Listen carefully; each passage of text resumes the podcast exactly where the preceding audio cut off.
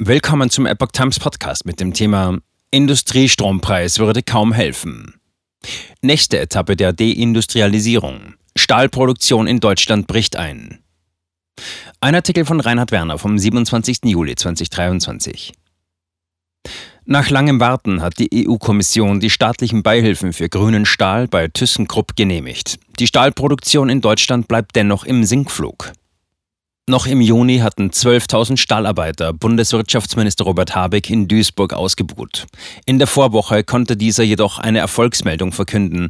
Die EU-Kommission gab grünes Licht für eine 2 Milliarden Subvention für ThyssenKrupp. Damit soll der Umbau zur Produktion von grünem Stahl finanziert werden. Ob dies für die Stahlproduktion in Deutschland insgesamt zum Gamechanger wird, ist ungewiss. Diese befindet sich im freien Fall. Energieintensive Produktion findet immer weniger statt. Die Wirtschaftsvereinigung Stahl hat jüngst ihre Halbjahresbilanz vorgelegt. Diese zeigt bezüglich der Produktion von Rohstahl für die ersten sechs Monate ein Minus von 5,3 Prozent gegenüber dem Vorjahreszeitraum. Allein im Juni summierte sich der Rückgang im Jahresvergleich auf 8,4 Prozent. Besonders stark ist der Rückgang bei der Produktion von Elektrostahl.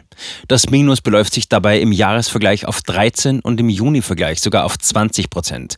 Dabei ist diese Produktionsweise vergleichsweise emissionsarm.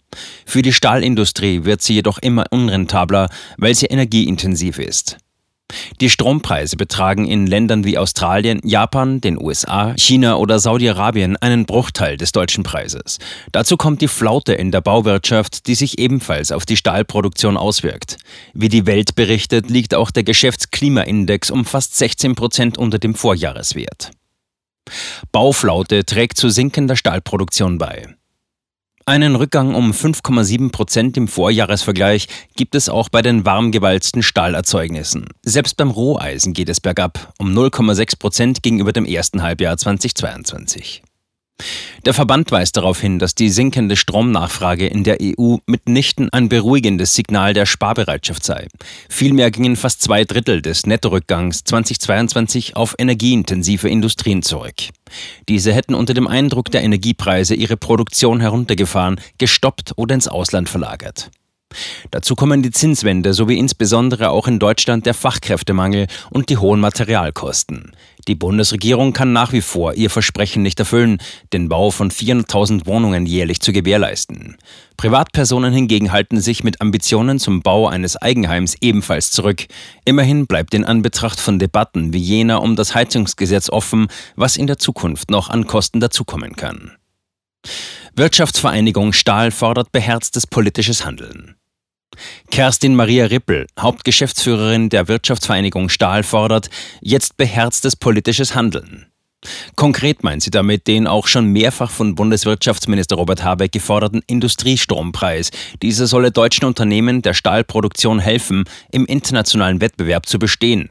Für Rippel steht fest, ein zeitlich befristeter, konditionierter und intelligent gemachter Brückenstrompreis ist das, was jetzt dringend gebraucht wird. Zitat Ende. Von diesem profitiere am Ende der gesamte Wirtschaftsstandort Deutschland. Vor allem der grüne Stahl könne seine CO2-mindernde Kraft über alle stahlintensiven Produktionen entfalten. Stattdessen zeichne sich im Haushaltsentwurf der Bundesregierung sogar eine ersatzlose Streichung des Spitzenausgleichs ab.